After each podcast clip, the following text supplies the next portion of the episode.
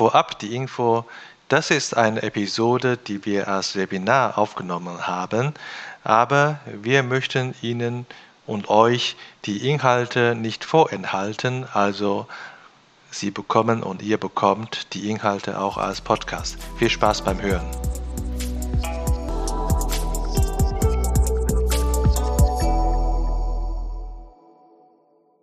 Willkommen zu China Hotpot, Podcast für deutsche kleine und mittelständige Unternehmen für den Erfolg im chinesischen Markt. Mein Name ist Xiaolong Hu, Ihr Gastgeber.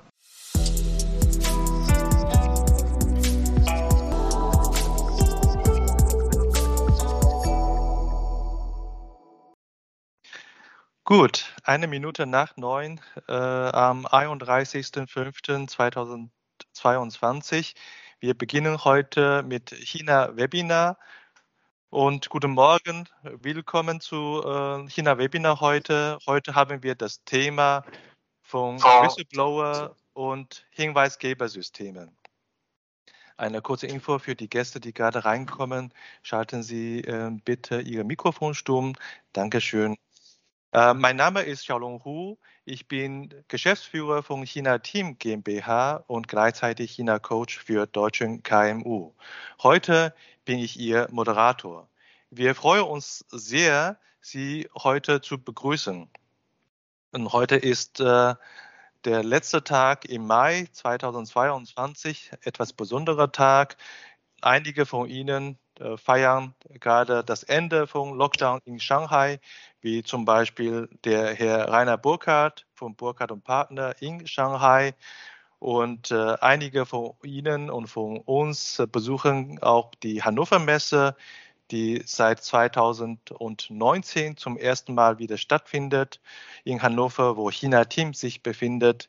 Also vielen Dank, dass Sie äh, an so einem Tag äh, Zeit äh, eineinhalb Stunden Zeit äh, uns anvertraut haben. Und äh, jeden Monat widmen wir uns einem wichtigen Themen in China-Kontext zu dem chinesischen Markt. Und heute ist auch ein sehr spannendes Thema. Ähm, heute, die, heutiges Thema zeigt auch, dass China und Europa ist sehr, sehr stark vernetzt. Und äh, ganz im Sinne von äh, unserem Motto in diesem Jahr, More than China, mehr als China. Also auch ein großes Kino heute. Und äh, Unternehmen mit internationalen Aktivitäten wissen und verstehen, dass man stets die rechtlichen Rahmenbedingungen der verschiedenen Märkte beachten muss. Und das Thema heute ist möglicherweise noch nicht so sehr bekannt, unter den äh, deutschen KMU, aber nicht weniger wichtig. Und daher haben wir heute etwas, eine besondere Agenda. Normalerweise, Sie kennen äh, vielleicht unser Format äh, Expert Talk. Wir haben einen Vortrag und dann die meisten äh, von der Sendungszeit äh, bitten wir uns äh, eine, äh, für eine Panel-Diskussion. Heute machen wir umgekehrt. Wir haben vier Vorträge für Sie äh, vorbereitet.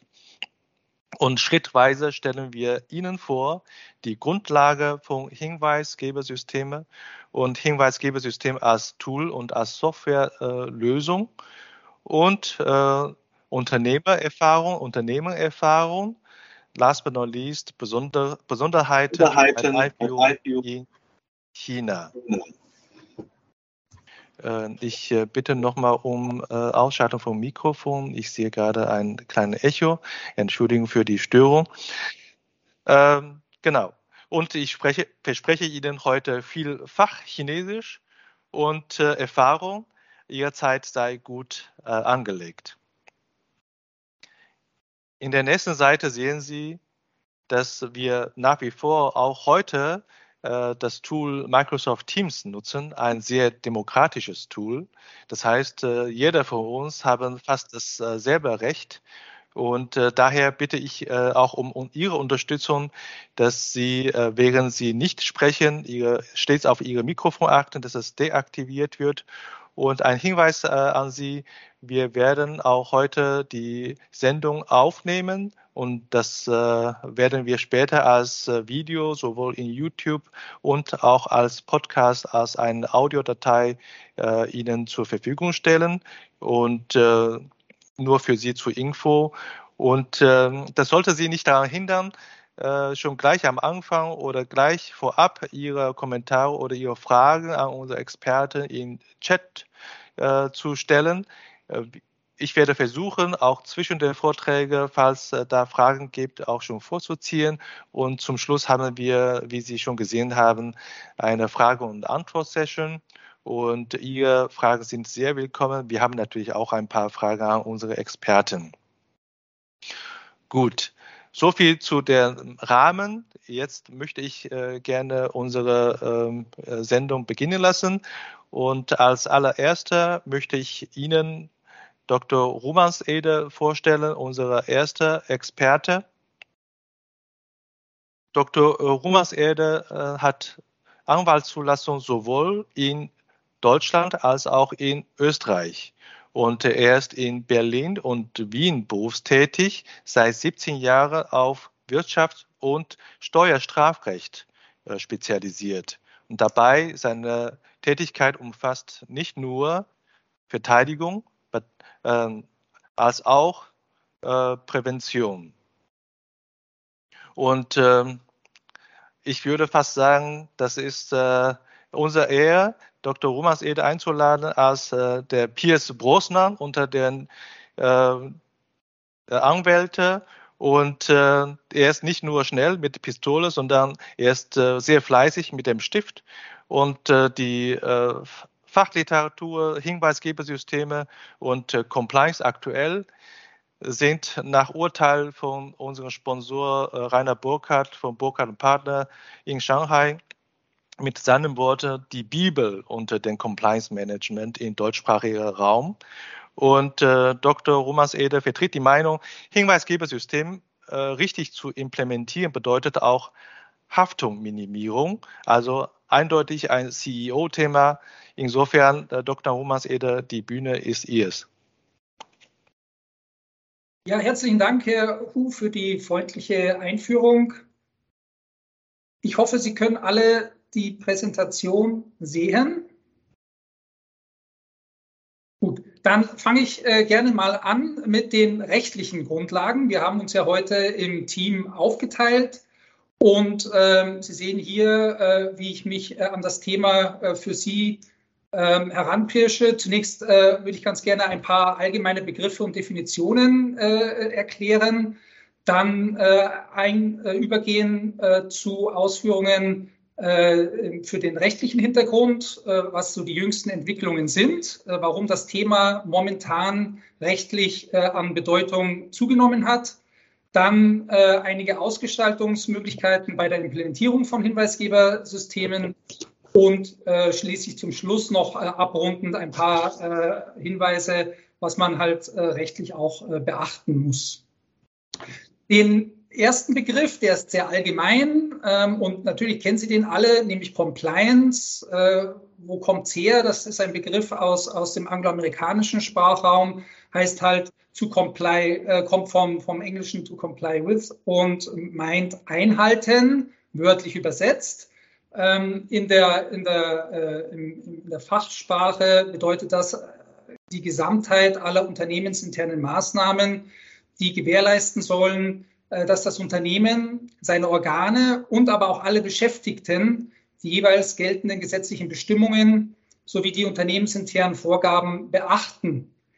Letzteres vor allem, also die unternehmensinternen Vorgaben, können durchaus auch weiter äh, über das hinausgehen, was die gesetzlichen Bestimmungen äh, darstellen.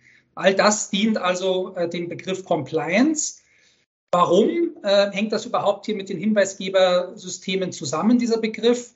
Weil ähm, die, äh, das äh, Hinweisgebersystem anerkanntermaßen ein wesentlicher Bestandteil eines Compliance-Management-Systems ist. Und ein Compliance-Management-System, das wissen Sie alle, äh, beinhaltet eben nicht nur Compliance-Maßnahmen als solche im engeren Sinn, Richtlinien oder dergleichen Verhaltenskodizes, sondern äh, hat auch Kontrollelemente. Und ähm, diese Kontrollelemente ähm, dienen eben ähm, auch äh, für ein regelkonformes äh, Verhalten, um eben die Umgehung der äh, internen Regeln oder eben bewusste Rechtsverstöße zu erschweren oder möglichst frühzeitig feststellen zu können.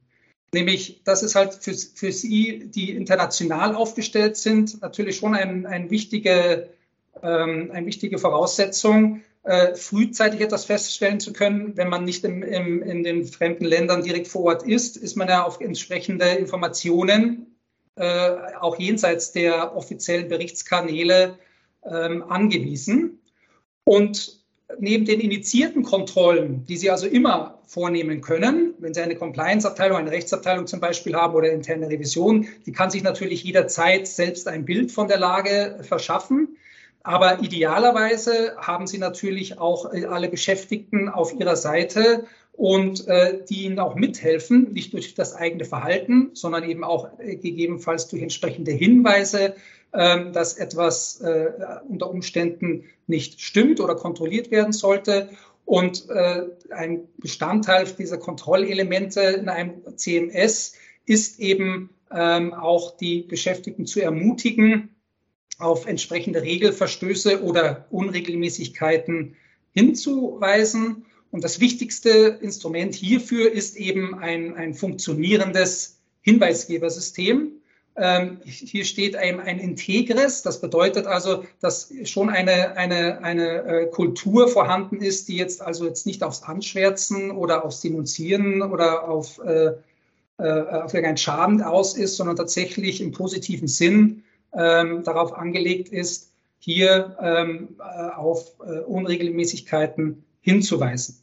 Was ist ein Hinweisgebersystem? Das ermöglicht also im Unternehmen äh, Beschäftigten zuallererst, aber na, je nach Ausgestaltung eben auch Dritten, also Kunden oder Lieferanten, äh, über ein bestimmtes Verfahren, darauf kommen wir dann gleich noch, äh, gegebenenfalls anonym auch, ähm, Informationen über Verhaltensweisen von Beschäftigten des Unternehmens abzugeben, äh, die nicht im Einklang mit dem Gesetz oder den selbstgesetzten Verhaltens, Verhaltensregeln stehen.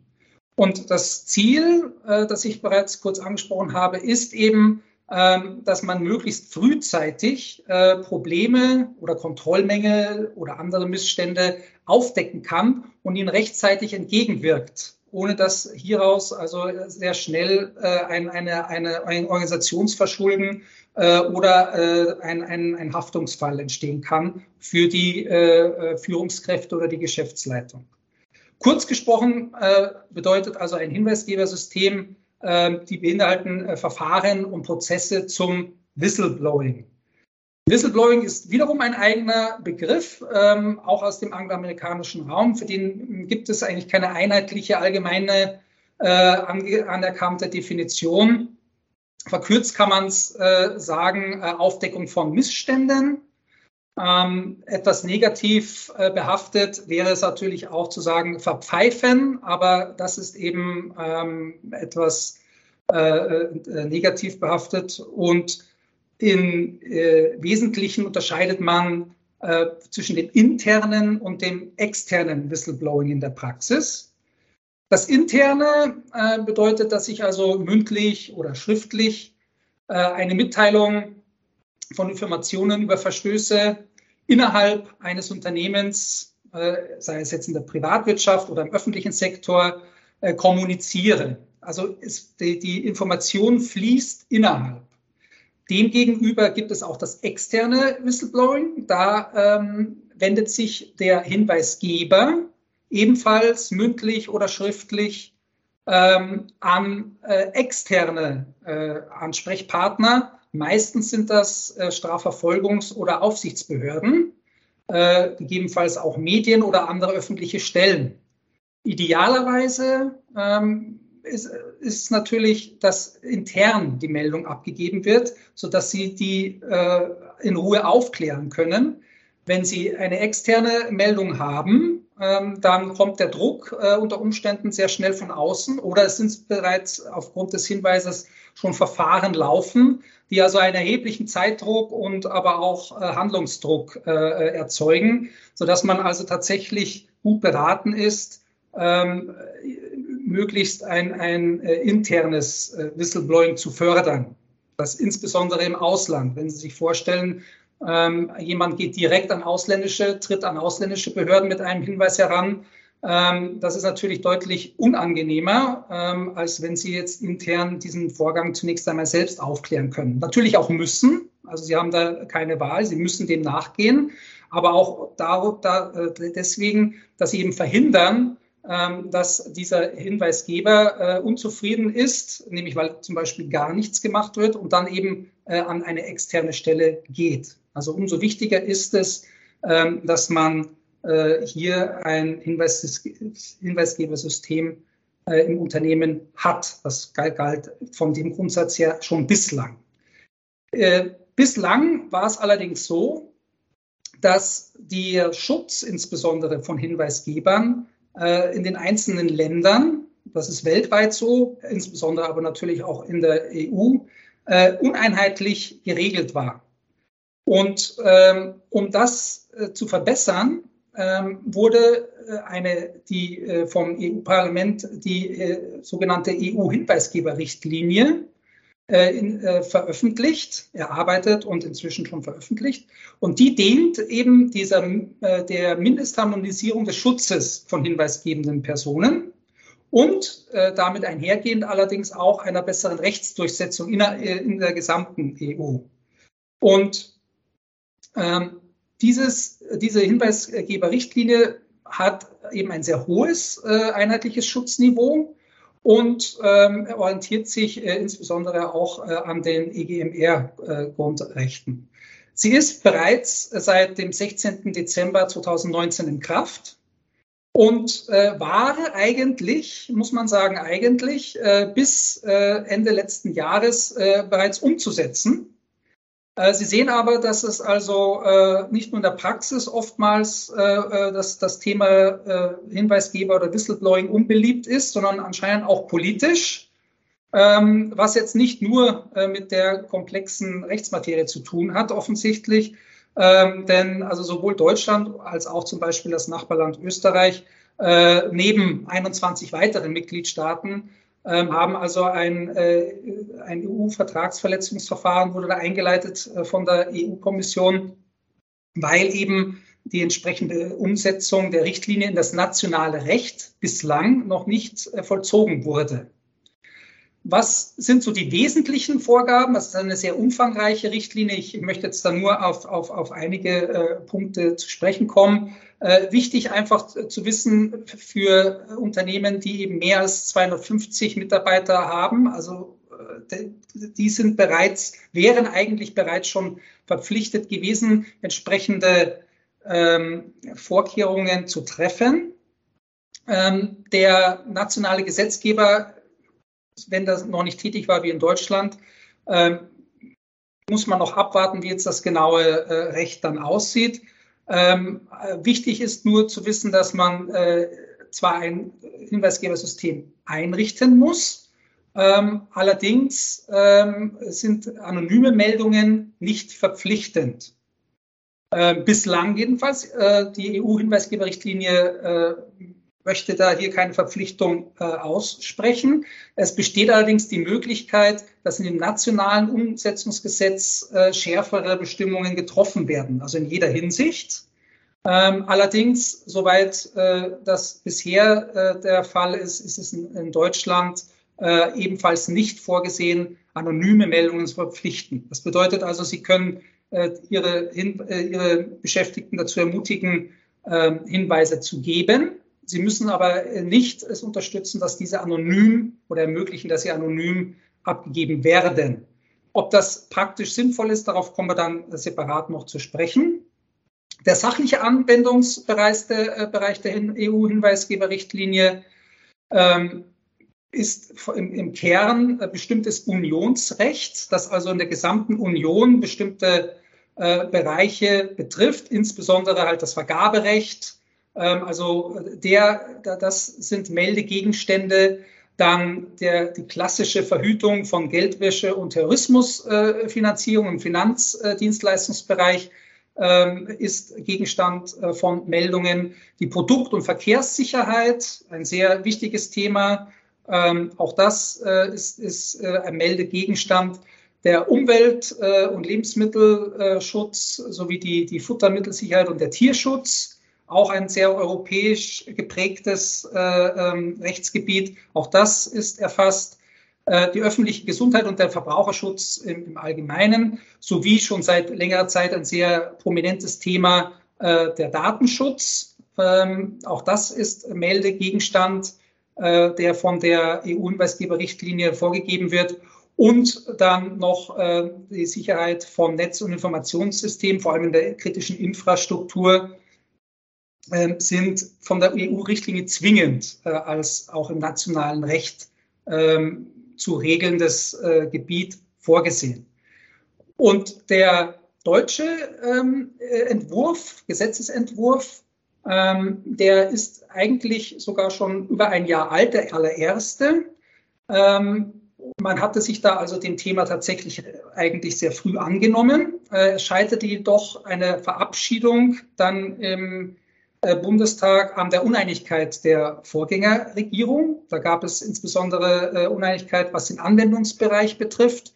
Jetzt seit kurzem, im April dieses Jahres, ist ein neuer Entwurf veröffentlicht worden und der eben jetzt ähm, die, die, die Regelungen im Einzelnen umsetzt, äh, sodass man also damit rechnen muss, dass äh, Unternehmen mit mehr als 250 Mitarbeitern jetzt kurzfristig äh, zur Einführung verpflichtet werden, beziehungsweise eben kurzfristig hier konkretere äh, rechtliche Rahmenbedingungen ähm, äh, für sie gelten werden, weil ja eben ähm, für diese äh, Unternehmen eigentlich die Verpflichtung ja schon äh, seit Ende letzten Jahres besteht.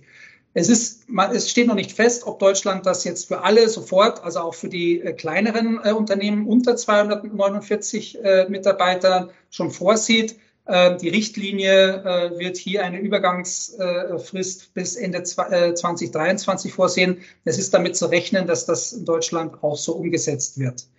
Äh, ganz wichtig für den öffentlichen Bereich, ähm, da ist also die herrschende Meinung, dass sich im öffentlichen Sektor die Unternehmen bereits jetzt schon daran halten müssen, ich selbst aus der Beratung äh, im öffentlichen Bereich äh, sehe auch, dass das passiert. Also hier wird tatsächlich, äh, soweit man das schon voraussehen kann, was an ähm, Regelungen getroffen wird, hier wird es schon auch tatsächlich umgesetzt. Ansonsten ist der persönliche Anwendungsbereich sehr weit gehalten. Es betrifft alle Personen im beruflichen Umfeld, ähm, Informationen über Verstöße ähm, der erforderliche Zusammenhang ist also äh, bereits dann gegeben, wenn laufende, äh, künftige oder frühe berufliche Tätigkeiten betroffen sind und ähm, eine Meldung oder Offenlegung halt hypothetisch Repressalien ähm, auslösen könnten. Also das sind tatsächlich aktuelle, klar, frühere oder ehemalige und dann zukünftige Arbeitnehmer, Auszubildende, aber eben auch arbeitnehmerähnliche Personen. Vom sachlichen Anwendungsbereich her jetzt im deutschen äh, Umsetzungsgesetz ähm, ist natürlich äh, der äh, zuvor angesprochene EU-Rechtsbereich äh, abgedeckt und äh, dementsprechend auch korrespondierende nationale ähm, Vorschriften, die das konkretisieren, dass, dass, dass dieses EU-Recht. Aber, und das ist jetzt die Abweichung zur EU-Vorgabe, ähm, das deutsche Strafrecht insgesamt und ähm, aber eben auch Ordnungswidrigkeiten mit der Einschränkung, dass es eben äh, Vorschriften betrifft, äh, die dem Schutz von Leib, Leben oder Gesundheit oder dem Schutz der Rechte von Beschäftigten und ihren Vertretungsorganen dient. Also diese Einschränkung äh, besteht, aber auch das ist Gegenstand nach dem deutschen äh, Umsetzungsgesetz. Die Hinweisgeber selbst können wählen äh, zwischen äh, interner und externer Meldung. Das hatte ich Ihnen vorher kurz äh, dargelegt, was da der Unterschied ist. Ähm, und äh, wenn es ein intern gemeldeter Verstoß nicht abgeholfen wird, äh, das haben Sie eben immer das Risiko, dass sich der dann eben an eine externe Meldestelle wendet. Ähm, so dass es also tatsächlich wichtig ist, ähm, hier ähm, eine Aufklärung ähm, vorzunehmen und dem Hinweisgeber bei äh, Gelegenheit dann auch natürlich eine entsprechende Rückmeldung äh, gibt, damit äh, der jetzt nicht unter Umständen dann äh, extern die Meldung absetzt. Eine Verpflichtung zu anonymen Meldungen gibt es nicht. Äh, Sie können das aber tun.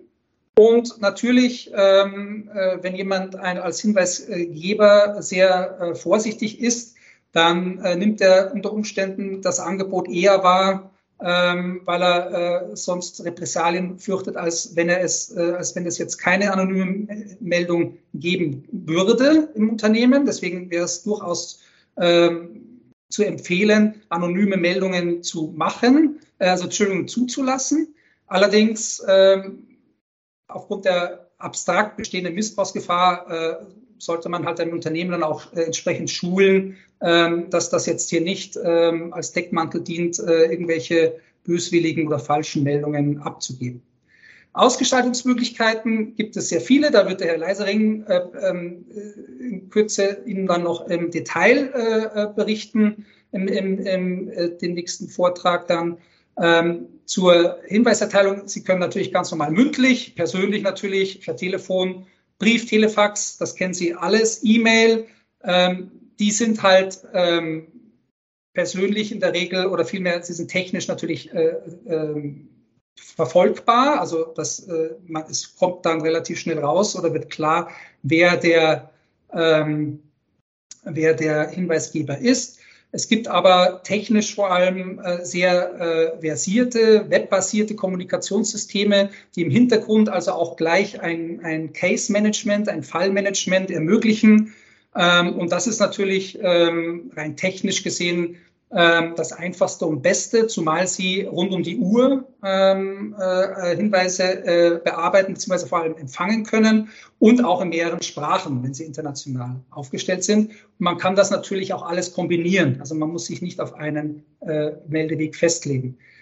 Ähm, die Hinweisempfänger äh, können Unternehmensangehörige der, im Rechtsbereich oder Compliance-Bereich äh, sein. Es können aber auch und vor allem äh, externe Personen sein, wenn sie das auslagern, sogenannte Ombudspersonen. das ist in der Vergangenheit häufig ähm, gemacht worden. Also sehr große Unternehmen machen das eigentlich alle. Im Mittelstand ist es zunehmend auch so, weil man eben dann eine, einen erfahrenen Ansprechpartner hat, der mit den Personen auch, äh, mit den Beschäftigten oder Hinweisgeber auch sprechen kann. Und zunehmend gibt es eben auch so Full-Service-Hinweisgebersysteme, die eben also alles äh, in einer Hand ähm, anbieten. Abschließend nur noch ganz kurz ähm, einige rechtliche Fallstricke. Ähm, man muss auf jeden Fall beachten, ähm, etwaige äh, Mitbestimmungsrechte und äh, kollektivarbeitsrechtliche Vorgaben ähm, warum ist das wichtig? Weil äh, selbst wenn Sie es dann äh, ausgearbeitet haben, das System, äh, müssen Sie immer bedenken, dass der Abstimmungsprozess ähm, im Kollektivarbeitsrecht natürlich äh, einiges an Zeit kostet und unter Umständen auch noch äh, äh, Diskussionen auslöst, ähm, wo auch eventuell Kompromisse eingegangen werden müssen, sofern sie jetzt nicht rechtlich ohnehin zwingend vorgegeben sind. Äh, in der meiner Erfahrung ist es dann durchaus mit, mit einiger äh, Verzögerung äh, ist da zu rechnen. Datenschutz ist ganz wichtig, insbesondere im internationalen Bereich bei Konzernstrukturen. Das ist unbedingt zu bedenken, weil Sie ja natürlich, wenn Sie jetzt zum Beispiel die, das Hauptquartier oder die Muttergesellschaft im im, äh, in Deutschland haben und aber Auslandsgesellschaften mit einbeziehen, das Hinweisgebersystem, müssen sie natürlich sicherstellen, ähm, dass die internationalen Vorgaben in dem jeweiligen Land auch eingehalten werden bei der praktischen rechtlichen Umsetzung. Vielen Dank, das war es von meiner Seite und ich stehe später dann für Fragen äh, jederzeit gerne zur Verfügung. Vielen Dank, Dr. Romans Eder, für die gute, übersichtliche Einführung in das äh, doch komplexe Thema und äh, falls Sie im Nachgang äh, äh, als Zuhörer noch Fragen haben, auch gerne im Chat. Ähm, ist, äh, ich finde, das ist sehr spannend, ich als Chinese zu beobachten, wie äh, die EU oder Deutschland und China äh, die selber Themen unterschiedliche Approach, äh, äh, Vorgehensweise gewählt hat. In China vor zwei Jahren gab es die Social, Corporate Social Credit System und in Deutschland und in Europa dann die Hinweisgebersystem und oder Hinweisgeberschutzgesetz. Das ist Äh, um beide geht es um, um zum Beispiel wie äh, Datenschutz, um Umweltschutz äh, äh, zu bekämpfen oder Umweltschädigung äh, zu bekämpfen. Und beide Approach brauchen aber IT-Systeme. Insofern äh, möchte ich Ihnen jetzt unseren nächsten Gast vorstellen, Herr Leiserin. Herr Kai Leiserin ist äh, Managing Director äh, von EQS Group und EQS Group ist führend in Sachen Compliance-Lösungen. Herr Leisering hilft Kunden, äh, hochwirksame Mechanismen einzurichten, um Wirtschaftskriminalität zu bekämpfen. Und er vertritt die Meinung, ein gutes Tool, welches durch einen verlässlichen Partner eingeführt wird, kann das scheinbar doch sehr komplexe Thema Einführung äh, Hinweisgebersystem äh, leicht beherrschbar machen. Also vielen Dank, Herr Leiserin. Die Bühne gehört Ihnen. Herr Hu, ich äh, danke Ihnen sehr herzlich. Ähm, blende gerade meinen Bildschirm noch ein. Ähm, und auch Ihnen, Herr Rumonseder, ganz herzlichen Dank. Sie haben schon eine, eine Menge Vorarbeit geleistet für, für das Thema, äh, was, ich jetzt, was ich jetzt referiere. Ähm, ja, meine Damen, meine Herren, ich äh, freue mich sehr, heute über das Thema ähm, Best Practice Umsetzung der EU-Whistleblowing-Richtlinie mittels webbasierter Hinweisgebersysteme zu sprechen. Ähm, vielleicht einige kurze Worte ähm, in Anbetracht der, der äh, Zeitvorgabe äh, zum Unternehmen. Ähm, die EQS Group, ein Münchner Unternehmen, ähm, bereits im Jahr 2001, äh, 2000 gegründet, ähm, global mehr als 8000 Kunden, 16 äh, Niederlassungen weltweit, von New York bis Hongkong, aber wie gesagt, sehr starker deutscher äh, Fokus. Über inzwischen 600 Mitarbeitende, die Kunden in diesen Bereichen äh, betreuen. Und ähm, wir haben uns sehr früh auf das, auf das Thema Integrity gestürzt. Ich selber ähm, habe ähm, 13 Jahre lang die Business Keeper Gesellschaft ähm, geleitet als Geschäftsführer. Ähm, die Business Keeper wurde übernommen äh, von EQS, so dass ich jetzt im Management der EQS Group tätig bin und äh, mit all unseren Mitarbeitern ähm, dort mich, mich äh, vollständig integriert habe. Ähm, wir betreuen rund 80 Prozent äh, der DAX 40 Gesellschaften von den ganz, ganz großen global tätigen äh, Konzernen aller Volkswagen, aller Bosch, aller ZF, äh, die natürlich alle auch sehr präsent sind in China, bis hin aber auch zu ganz kleinen Mittelständlern mit ganz unterschiedlichen Systemausprägungen. Ähm, und zu den Erfahrungen möchte ich Ihnen gerne ein wenig mehr sagen.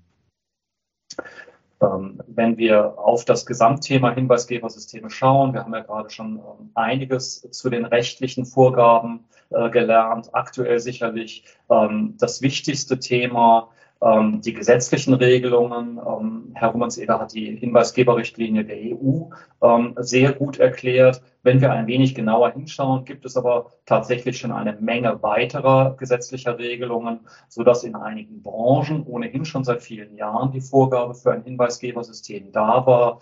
Ähm, der eine oder andere von Ihnen kennt das ähm, Kreditwesengesetz für, für die Banken in Österreich, ähm, das Bankwesengesetz. Ähm, es gibt für Versicherungsunternehmen entsprechende Regelungen. Nach dem Geldwäschegesetz sind eine Vielzahl äh, der Gesellschaften inzwischen verpflichtet, Hinweisgebersysteme einzuführen. Genauso können wir aber auch den Prüfstandard IDWPS 980 benennen, der Hinweisgeberverfahren ausdrücklich als Präventionsmaßnahme eines Compliance-Programmes definiert inzwischen sogar ein ISO-Standard, der 37002, der global Hinweisgebersysteme regelt. Ähm, in der ISO äh, 19600 haben wir das Thema ähm, Hinweisgebersysteme ähm, ebenfalls.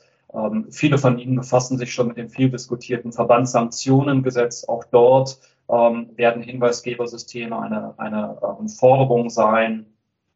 wenn wir aus der US-Brille schauen, ähm, erinnere ich an äh, die DOJ-Guidance äh, mit, mit entsprechenden ähm, Vorgaben für Hinweisgebersysteme, der Deutsche Corporate Governance Codex mit der Neufestlegung, Neuskizzierung ähm, des ehrbaren Kaufmannes hat ebenfalls das Thema Hinweisgebersysteme adressiert und jetzt auch in dem äh, schon absehbaren Lieferkettengesetz, Lieferketten-Sorgfaltspflichtengesetz, wenn wir es sehr genau formulieren, äh, in, einem, in einem guten deutschen Wort, ähm, ist ebenfalls das Thema Hinweisgebersystem ähm, geregelt. Äh, wir sehen also das Thema prasselt von allen Seiten auf die Unternehmen ein ähm, und die Unternehmen sehen sich mit dieser Herausforderung konfrontiert ähm, und das in vielen verschiedenen Dimensionen. Zum einen ist häufig den Mitarbeitenden unklar, ähm, wie, können, wie und wo können sie denn ähm, Missstände oder vermeintliche Missstände, auch das muss man ja sagen, ähm, geschützt melden. Aus der Unternehmenssicht muss man sagen, ähm, wie regelt man das alles? Welche Teilbereiche muss man in dem Hinweisgebersystem adressieren? Äh, sind es die klassischen Themenstellungen aller Korruption, Geldwäsche, Untreue oder aber geht man weiter, adressiert man Cyberrisiken in Hinweisgebersystemen, will man das Thema Sexual Harassment aufgreifen, lässt sich das in allen Ländern überhaupt so abfragen? Also wirklich eine, eine Vielzahl von Themenstellungen. Dann aber eben auch nochmal, wie etabliert man solche Systeme innerhalb der Organisation? Wie kommuniziert man das Ganze? ich, sage immer, es ist ein, ein, Stück weit wie früher auf der Tanzfläche. Wenn die Musik zu laut ist, geht niemand auf die Tanzfläche. Wenn die Musik zu leise ist, erst recht nicht. Äh, das heißt, man muss auch das richtige Maß finden, um das Hinweisgebersystem innerhalb der Organisation äh, zu kommunizieren. Wird es zu stark kommuniziert, werden sich die Mitarbeitenden fragen, aha, da haben wir also offenbar ein Problem innerhalb der Organisation, sonst würde das Management das ja nicht so stark adressieren.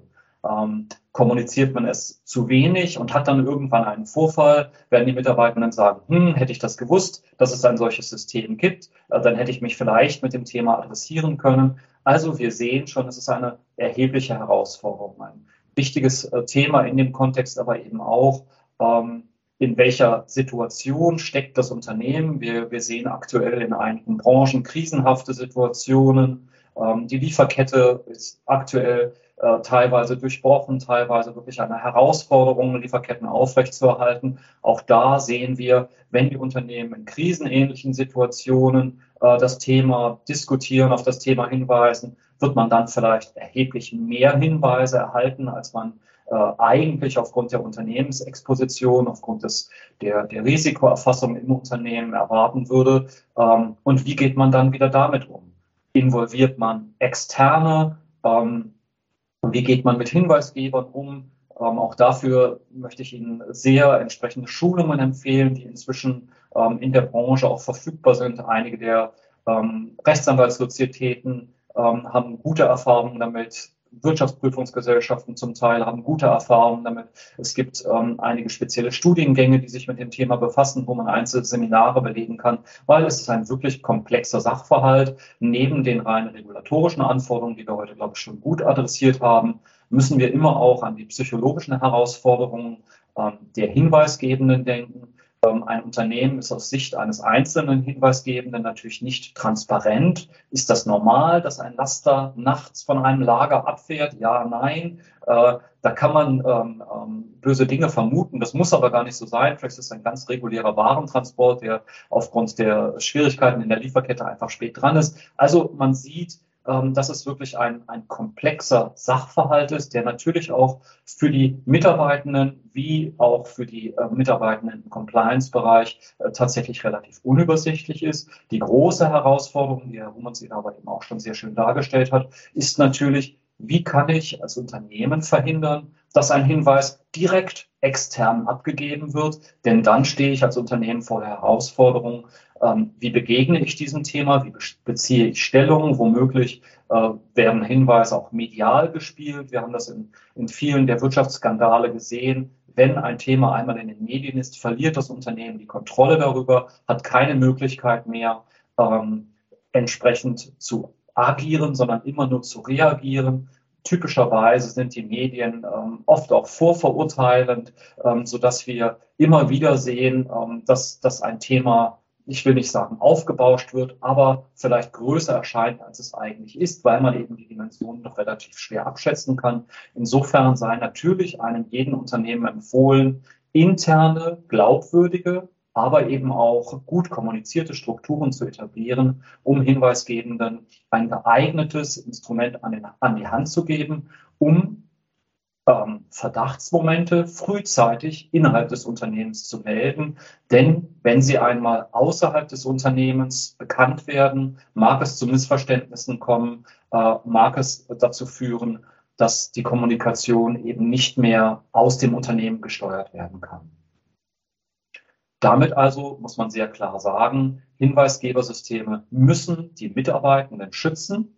Natürlich sollen sie irgendwo kosteneffizient sein, nach Möglichkeit gar Kosten senken. Äh, sie werden eine Vielzahl von Berechnungen finden, dass sich ein Hinweisgebersystem rechnet. Wenn Sie einen einzelnen Sachverhalt, äh, der womöglich ähm, erhebliche Tragweite für das Unternehmen hat, durch ein Hinweisgebersystem aufklären können, dann kann man sicherlich sehr, sehr schnell nachweisen, dass sich ein solches System rechnet. Ähm, auf der anderen Seite muss man natürlich auch sagen, wir alle zahlen Versicherungen und ein Hinweisgebersystem ist immer auch eine Art ähm, wie eine Versicherung. Das heißt, es bietet die Möglichkeit, im Bedarfsfall äh, ein Risiko adäquat ähm, innerhalb des Unternehmens zu steuern, dann eben auch zu mitigieren. Das hat eigentlich dann auch schon wieder äh, Versicherungscharakter. Insofern äh, die Idee, Risiken tatsächlich zu minimieren, zu mitigieren, ähm, durch frühzeitiges Wissen, finanzielle Risiken, Haftungsrisiken, womöglich auch für das Management und Reputationsrisiken ähm, für das gesamte Unternehmen zu mindern. Das sind, äh, das ist die Idee, ähm, die eben dahinter steht. Ganz wichtig, ähm, viele der Regeln, die wir, die wir heute ähm, schon miteinander besprochen haben, adressieren explizit auch außerhalb des Unternehmens stehende. Das heißt, sie müssen auch dafür Sorge tragen, dass externe über Sachverhalte in ihrem Unternehmen ähm, Meldungen abgeben können. Denn wenn sie es nicht tun, gibt es eine Vielzahl von externen Stellen. Ähm, wir haben als EQS Business Keeper ähm, beispielsweise das, das Bundeskartellamt seit vielen Jahren unter, unter Vertrag mit einem ähm, sehr offenen Hinweisgebersystem, äh, ganz genauso ähm, die Bundesanstalt für Finanzdienstleistungsaufsicht, also das BaFin, ähm, aber eben auch die österreichische Finanzmarktaufsicht, eine Vielzahl von ähm, gesetzlichen Watchdogs, also Kontrollorganisationen, haben ebenfalls Hinweisgebersysteme und immer dann, wenn sie es nicht verstehen, ihr eigenes System adäquat aufzusetzen, werden sie das in der Form lernen, dass Hinweise eben über externe Stellen abgegeben werden können. Wir wollen also appellieren an eine offene und gesetzeskonforme Kultur innerhalb ähm, unserer Organisation, aber natürlich auch innerhalb unserer Lieferkette. Dementsprechend natürlich erstes Häkchen Gesetz, gesetzliche Richtlinien zu erfüllen. Das ist sozusagen ähm, die, die ähm, Grundvoraussetzung. Damit wollen wir die Mitarbeitenden vor Geld, vor Haftstrafen, aber natürlich auch vor Reputationsschäden ähm, schützen. Wir wollen eine sogenannte Speak-up-Kultur im Unternehmen schaffen. Das heißt, Mitarbeitende sollen stolz darauf sein, ähm, im Unternehmen zu arbeiten und sollen Missstände proaktiv adressieren. So ist die Idee. Ähm, damit soll die Attraktivität gegenüber Kunden, Partnern, heute natürlich auch sehr wichtig, Bewerbern, äh, wo wir alle um die Köpfe kämpfen, ähm, Investoren, Banken und Mitarbeitern ähm, wollen wir die Attraktivität verbessern damit die Reputation der Organisation schützen. Das ist die Grundannahme eines Hinweisgebersystems, wenn es umsichtig, umfassend ähm, etabliert wird. Herr Rumans-Eder hat bereits ähm, einige ähm, Praxisaspekte charakterisiert. Insofern äh, möchte ich das vielleicht nochmal ähm, etwas systematischer darstellen, kann aber dem grundsätzlich erst einmal nichts, nichts Neues beisteuern. Dem Grunde nach selbstverständlich reicht ein Postkasten im Eingang Ihres Unternehmens. Der erfüllt erst einmal die Funktion, ein Hinweisgebersystem zu sein. Reicht das? Ist es das, was, äh, wonach Mitarbeitende suchen? Selbstverständlich nicht. Äh, man muss sehr klar sagen, es gibt keine Dialogmöglichkeit. Ähm, wann immer der gelehrt wird, gibt es eine zeitliche Verzögerung, bis die Dinge bearbeitet werden. Es erfährt keine ordentliche Dokumentation und natürlich wird niemand einen kritischen Sachverhalt durch die, durch die Eingangshalle tragen und dann in einen solchen Postkasten werfen. Insofern äh, muss ich immer schmunzeln, wenn Unternehmen sagen, bei uns ist ja gar nichts, wir haben einen solchen Postkasten und da wird nichts eingeworfen und damit ähm, können wir ausschließen, dass es bei uns kritische Sachverhalte gibt. Ähm, Telefonie ebenfalls eine Möglichkeit ähm, auch Telefonie mit externen. Ähm, wir haben schon angesprochen, Ombudsleute, die telefonisch erreichbar sind, die natürlich auch in allen digitalen Wegen erreichbar sind. Ähm, häufig aber eben, gerade wenn wir hier über einen ähm, ähm, über eine, eine, einen Sach, grenzübergreifenden Sachverhalt im Rahmen ähm, dieser, dieses äh, China-Webinars sprechen, gibt es das Thema Sprachbarrieren, Telefonie ist regelmäßig kostenintensiv. Ähm, jetzt könnte man sagen, naja, da haben wir doch die elektronische Variante, E-Mail-Systeme. Ja, natürlich funktionieren gut, haben eine hohe Bekanntheit, aber gemeinhin eben funktionieren sie nur gut, äh, wenn man tatsächlich ähm, im direkten Kontakt mit der anderen Stelle steht und nicht anonym bleiben will. Denn faktisch ist bei E-Mail-Systemen ähm, Anonymität eben nicht möglich. Wenn wir an externe Ombudsleute denken, sicherlich ein gutes und äh, vielfach etabliertes System. Ähm, allerdings eine gewisse Abhängigkeit von den Ombudsleuten. Das heißt, ähm, wenn ein Ombuds, eine Ombudsperson Urlaub machen will, womöglich nicht erreichbar ist, ähm, dann, dann wirft das Fragestellungen auf für die Mitarbeitenden.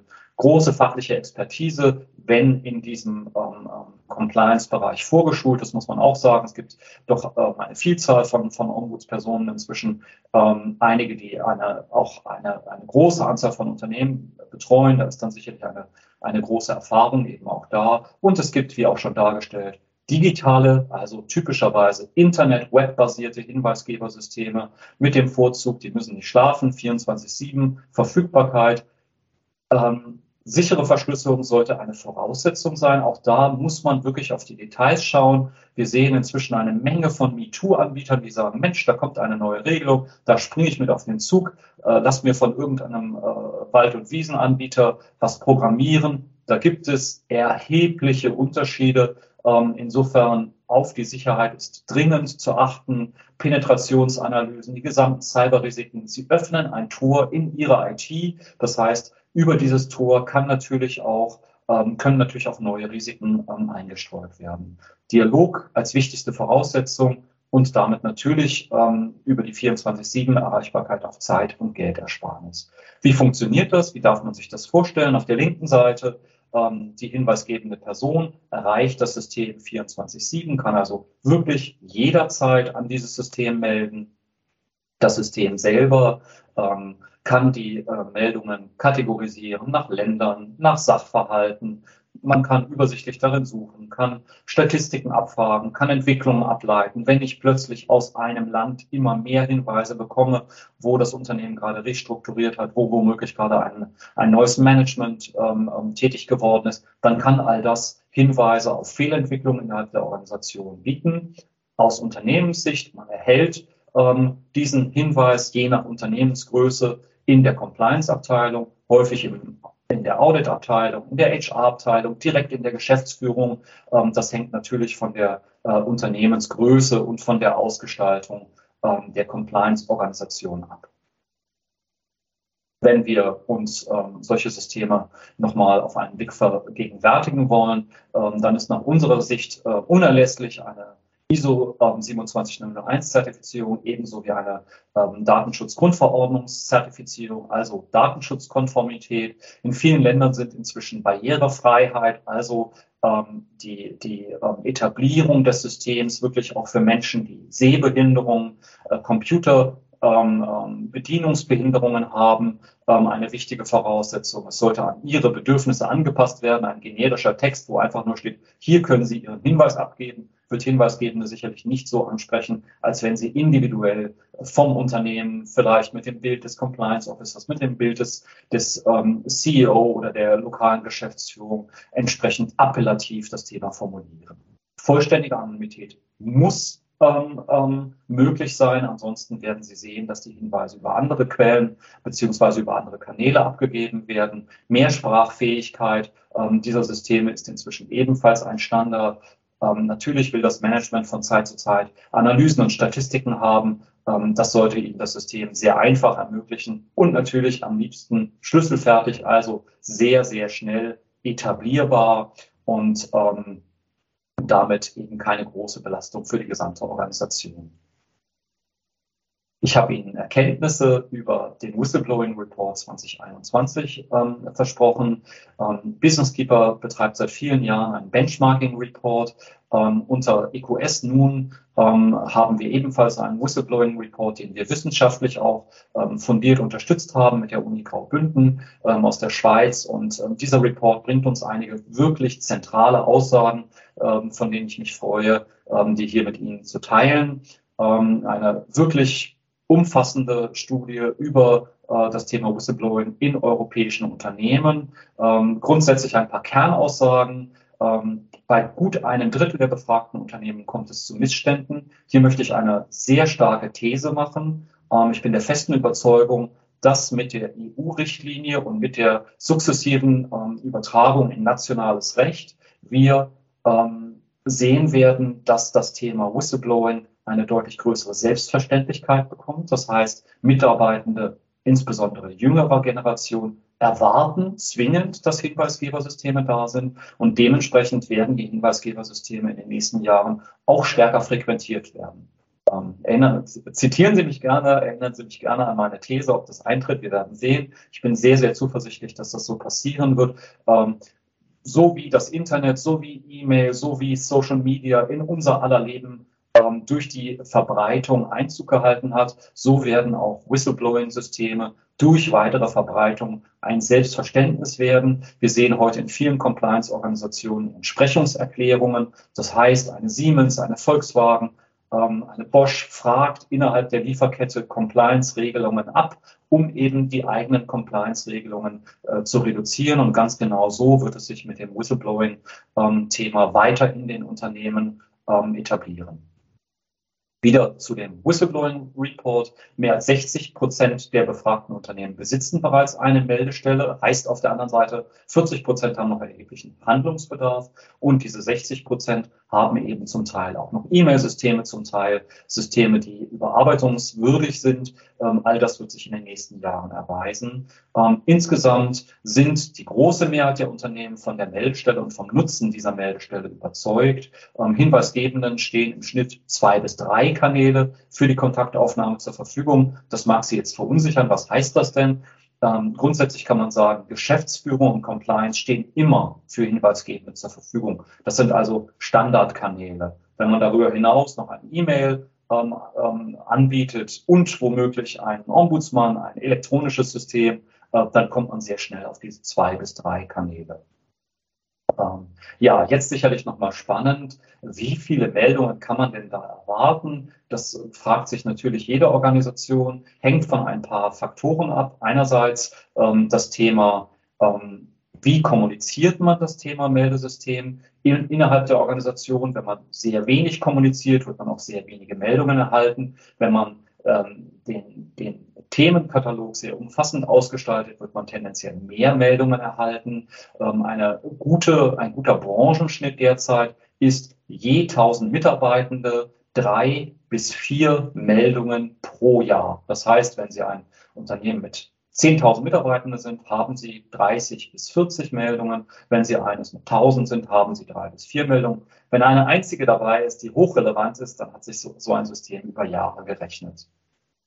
Ähm, ja, ein Drittel der untersuchten Unternehmen konnte über 80 Prozent des finanziellen Gesamtschadens mit Hilfe der Meldestelle aufdecken. Das ist, macht, ist, ist ein wenig äh, schwer handelbar, ähm, das dann auf das einzelne Unternehmen zu äh, beziehen. Äh, grundsätzlich mit äh, Unternehmen, die Mitarbeiter entlassen müssen oder deren Mitarbeiter im Homeoffice arbeiten, sehen wir ein erhöhtes Risiko für Missstände und nur eine ähm, Minderheit der befragten Unternehmen ist bisher vollständig auf die EU-Whistleblowing-Richtlinie vorbereitet. Ich glaube, ähm, das sind auch für Sie nochmal ganz, ganz interessante Aspekte, um das eigene System nochmal zu durchleuchten, ähm, eigene Erkenntnisse dazu, äh, dazu zu gewinnen.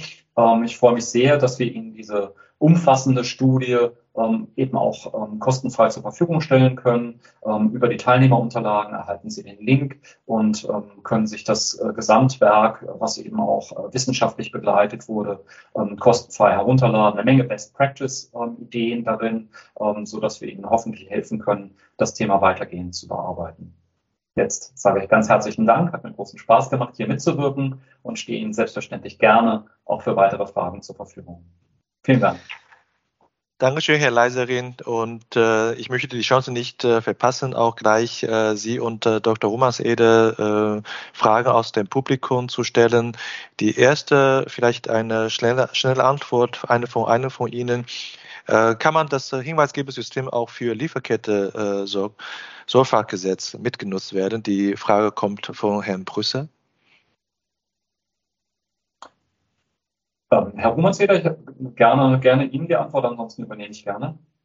Ähm, ja, also äh, selbstverständlich kann man das machen. Ähm, und äh, das ist also eine, äh, äh ist lediglich eine Frage der Definition, ähm, wie sie dann, äh, also es gibt ja dann im Hintergrund äh, sehr zu empfehlen ähm, Richtlinien, wie ein Hinweis erteilt werden sollte. Ja, damit also im Unternehmen klar ist, was ist eigentlich äh, Meldegegenstand, was passiert mit einer Meldung, wer ist da zuständig. Und das kann ich selbstverständlich auch für das Lieferketten-Sorgfaltspflichtengesetz verwenden. Und äh, gerade zum Beispiel, aber da ist jetzt der Leitsing natürlich der bessere Antwortgeber äh, beim IQS-System. Äh, das ist also überhaupt kein Problem, das entsprechend mit aufzunehmen. Ja, vielleicht kann ich ganz kurz ergänzen. Ähm, die Unternehmen stehen ja vor der Fragestellung, wie, wie gestalten wir diese, diesen Kanal aus ähm, und indem eben immer mehr regulatorische Anforderungen das Thema Hinweisgebersystem adressieren, ist natürlich im Interesse des Unternehmens ein einheitliches System auszugestalten äh, und auch das Thema Lieferketten-Sorgfaltspflichtengesetz äh, oder die Pflichten, die, die daraus her, ähm, äh, herrühren, äh, lassen sich selbstverständlich in dem Hinweisgebersystem abbilden. Ja. Danke für die Antwort. So einfach ist es nicht, ein einheitliches System zu haben, weil die EU-Kommission nach äh, Herrn Töde hat ausgesprochen, dass man irgendein Konzern mit mehreren Unternehmen in einem Dach nicht ein einziges äh, Hinweisgebersystem äh, haben darf. Und äh, laut, äh, laut Angabe, und äh, Sie haben, also der Herr Zöde, haben bei Ihnen im Hause so ein äh, System aufgebaut, äh, Whistleblowing-Portal. Ähm, das äh, richtet nicht nur äh, äh, an alle Mitarbeiter, aber auch an alle Stakeholder unserer, deren Unternehmensgruppe. Und die Frage von Herrn Töde ist, ist es dann konform mit den EU-Kommissionsstellungnahme oder ist es nicht? Vielleicht können Sie mal dazu eine, eine Äußerung geben, ja und nein, ja, wenn es ja ist, vielleicht brauchen Sie einen extra Termin. Also sehr, sehr gerne und, und kurz. Ähm, das ist ein Thema, was aktuell noch intensiv in der Diskussion ist. Ich bin selber ähm, ähm Mitglied einer, einer DICO-Arbeitsgruppe, ähm, also der, der, der deutschen, ähm, des deutschen Compliance-Verbandes, äh, wo wir das Thema intensiv mit, mit einer Vielzahl von Unternehmen diskutieren. Dem Unternehmen ist natürlich in keiner Weise recht. Die ähm, Transparenz, die man über die gesamte Unternehmenseinheit gewonnen hat mit einem einheitlichen Hinweisgebersystem äh, zu, zugunsten von einer Vielzahl von unübersichtlichen Hinweisgebersystemen aufzugeben. Ähm, insofern ähm, sehen, sehen wir sehr klar, dass man auch ein zentrales System mit dezentralen Möglichkeiten ausgestalten kann, also, so dass selbstverständlich ein System, und das ist der große Trend, den wir aktuell innerhalb der Organisation sehen, möglich ist. Dankeschön für die Antwort und ich denke, das hilft sehr. Falls Sie äh, im Nachgang nochmal äh, Fragen haben, kommen Sie gerne auf uns zu, China-Team, und wir können auch Kontakt herstellen mit einem von der Experten. Und äh, ja, gut, ganz äh, kurz vielleicht noch. Ja, ähm, äh, ergänzt noch, also ähm, auch vielleicht zur, zur ähm, äh, Entspannung auf, auf, aus deutscher Sicht, äh, weil also in dem Hinweisgeberschutzgesetzentwurf äh, ist es also aus deutscher Sicht äh, auch so angelegt, äh, wie der Leisering auch richtig sagt, ähm, dass man das mit einem System machen kann. Ähm, das ist in Paragraph 14 im Entwurf so vorgesehen, dass man also einen Dritten beauftragen kann, also aus Konzernsicht ist ein Dritter unter Umständen eben dann halt für andere Konzerngesellschaften die Muttergesellschaft. Sobald sie also einen Sitz, insbesondere den Hauptsitz äh, des Konzerns in Deutschland haben, äh, müsst, dürften Sie da also auch rechtlich äh, relativ äh, sicher aufgestellt sein. Sie können das auch gerne in dem Entwurf äh, in der Begründung äh, auf Seite 85 und 86 im Referentenentwurf nachlesen. Da ist das genau diese Konstellation beschrieben. Wichtig ist nur, dass sich die Verantwortung ähm, auf Konzernebene jetzt natürlich nicht verlagert, sondern das bleibt dann, also für die Aufklärung, für die Abstellung des Verstoßes, bleibt bei der Tochtergesellschaft. In Österreich ist es übrigens nach aktueller Rechtslage noch etwas anders. Äh, da gibt es noch eine äh, im, im, Konzernverbund noch äh, etwas strengere Regeln, aber damit möchte ich jetzt aus deutscher Sicht den Vortrag hier nicht überbelasten. Es ist auf jeden Fall möglich, das mit einem einheitlichen System zu regeln aus deutscher Sicht. Ja, also ich habe neue Qualität entdeckt von China Webinar, dass man auch äh, Einzelberatungsqualität an äh, Informationen äh, anbieten kann. Wunderbar. Ich glaube, woanders kriegen Sie die Information nicht so intensiv auf dem Teller gestellt. Und von Herrn Röhr haben wir noch eine Frage. Herr Röhr sei gegrüßt. Mitarbeiter, die Straftaten begehen, werden durch ein Hinweisgebersystem geschützt. Wie, oder wie ist das zu verstehen? Das ist im Laufe von Ihrem Vortrag, Herr Leisering, gestellt wurde. Die Frage vielleicht auch an Sie die Frage? Ja, selbstverständlich. Also das ist selbstverständlich nicht die Intention eines Hinweisgebersystems, Mitarbeiter, die Straftaten äh, begehen, durch ein Hinweisgebersystem zu schützen, sondern äh, natürlich eher diejenigen zu schützen, die das beobachten, äh, die im Konflikt stehen. Kann ich das jetzt melden? Was passiert mir selber, wenn ich es womöglich schon länger weiß? Ähm, dem Grunde nach ist ein Hinweisgebersystem dazu gedacht, Straftaten aufzudecken und ähm, das Risiko für das Unternehmen zu minimieren. Dankeschön für die Antwort. Und äh, ja, wir haben von äh, Dr. Romansede und von Leisering gehört, wir müssen, wir können. Und äh, jetzt wollen wir äh, wissen, wie Unternehmen wirklich so ein System eingeführt haben. Insofern freue ich mich sehr, dass wir heute äh, Frau äh, äh, Wawritschek zu begrüßen und äh, Sie haben netterweise äh, in Vertretung Herrn Sebastian Mayer, Herr Dr. Mayer vertreten und äh, Herr Mayer ist äh, äh, heute verhindert von der Termin. Und daher vielen Dank, dass Sie spontan äh, Zeit haben, äh, Dr. Wawritschek. Und äh, Dr. Wawritschek hat Studium an drei Hochschulen absolviert, und in, an der Universität Warschau, Universität Cambridge und FAU Erlangen und Nürnberg. Und sie war sowohl äh, im Unternehmen als auch in Kanzlei mit Schwerpunkt Urheberrecht, äh, Presserecht und Datenschutz tätig. Insofern freue ich mich besonders, dass Sie auch uns die Freigabe erteilt haben, dass wir die heutige Sendung aufnehmen dürfen. Und äh, seit 2013 ist äh, äh, ist sie Juristin bei der äh, Schwanhäuser Industrie Holding GmbH und Co. Heute in Vertretung von Herrn Meyer. Herr Meyer ist Rechtsabteilungsleiter von der Holding. Und äh, Sie beide vertreten die Meinung, ähm, ja, Hinweisgebersystem ist eine große Herausforderung, insbesondere für Holding mit verschiedenen Firmen im Ausland. Dankeschön, äh, die Zeit, äh, die Sie uns gegeben haben und äh, die Bühne ist Ihres. Danke für die Einladung. Noch eine kurze äh, Klarstellung. Also der Doktortitel ist leider nicht da. Hätte ich gerne, aber ist leider nicht da. Ähm, vielen Dank nochmals. Ähm, ich hoffe, ich kann das in Vertretung gut übernehmen. Also ich bin schon seit neun Jahren in der Firma und kenne schon die Strukturen sehr gut und war auch beteiligt bei der Einführung ähm, des Hinweisgebersystems. Insofern hoffe ich, dass Sie auch von mir wichtige Informationen erhalten können, wie so eine praktische Implementierung aussehen kann. Ähm, nur kurz, damit Sie ein Bild haben, wie groß wir sind als, als Gruppe, als Schwan-Stabilo-Gruppe. Wir haben drei Teilkonzerne, äh, Teilkonzern Cosmetic, Teilkonzern Stabilo und Teilkonzern Outdoor. Die Stabilo-Produkte kennen Sie wahrscheinlich alle, Stabilo Boss oder Stabilo Point 88. Ähm, viele Personen wissen aber nicht, dass wir ein Private Label Hersteller von Kosmetikprodukten sind und gehören auch zu den größten Private Label Herstellern der Welt. Ähm, wir stellen ähm, vor allem äh, Augenstifte ähm, und, und Mascaras und solche Produkte. Unsere jüngste Sparte, das sind die Outdoor-Produkte. Das sind die Firmen Deuter, Autovox, Meyer Sports und Gonzo. Die sind auch bekannt für Rucksäcke, für Lawinen, für Schütten, Suchgeräte, ähm, für Sportbekleidung und Fahrradbekleidung. Damit Sie wissen, wie wir Aufgestellten sind, ein bisschen von unserem Organigramm. Ich arbeite in der Schwanhäuser Industrie Holding GmbH und Co. KG, das ist die Muttergesellschaft. Und wie gesagt, haben wir drei Sparten, drei operative Sparten. Die Schwanstabile Schwanhäuser GmbH mit der Subgruppe Stabilo, die Schwanstabilo Outdoor GmbH mit der Subgruppe Outdoor, die Schwanstabilo Cosmetics GmbH und Co. KG mit der Subgruppe Cosmetics. Und wir haben auch andere Gesellschaften, die Dienstleister, in konzerninterne Dienstleister sind.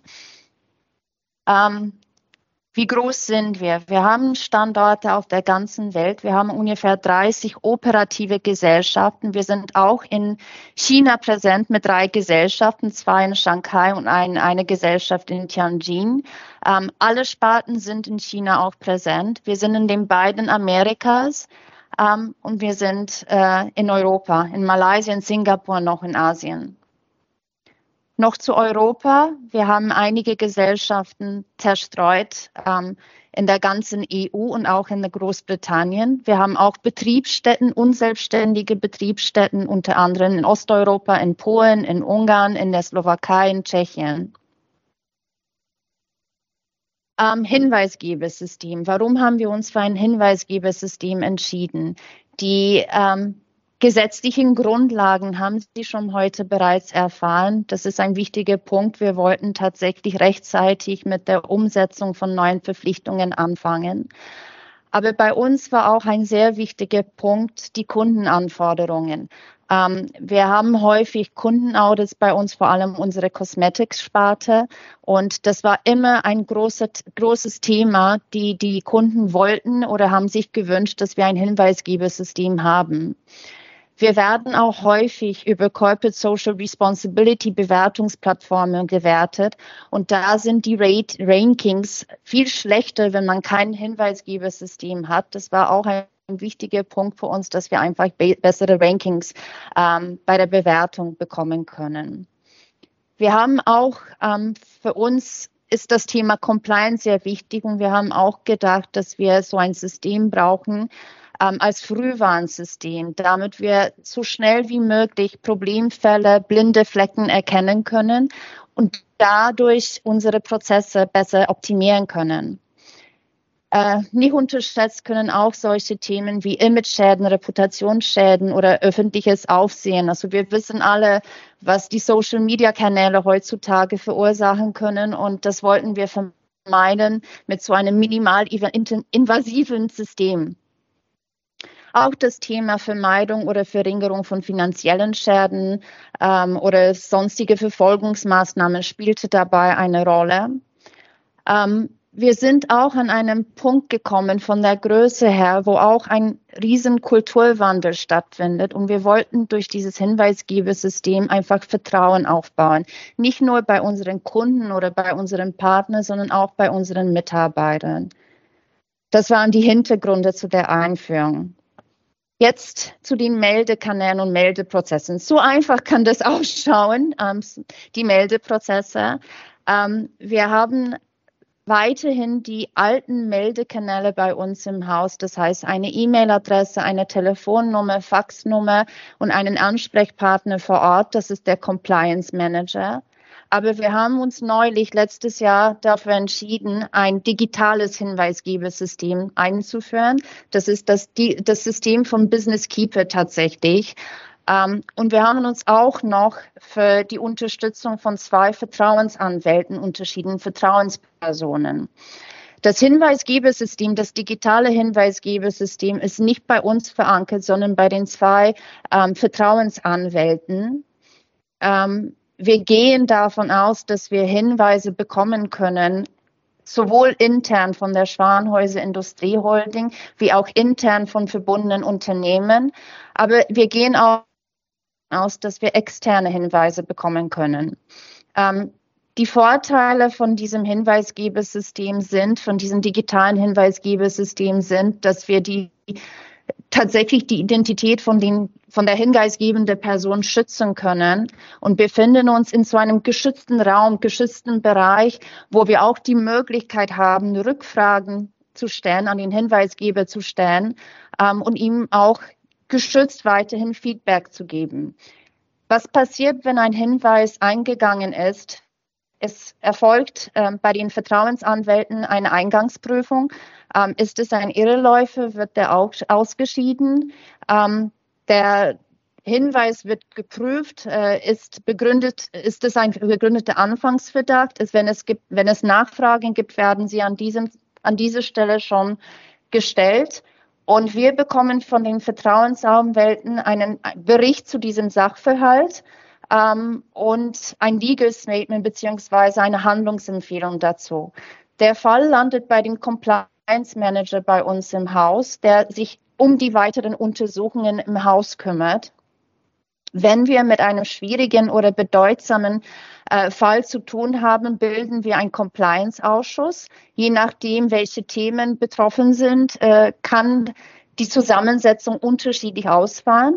Wenn der Sachverhalt einfach ist, dann gibt es eine direkte Entscheidungsempfehlung, Entscheidungs, einen Entscheidungsvorschlag.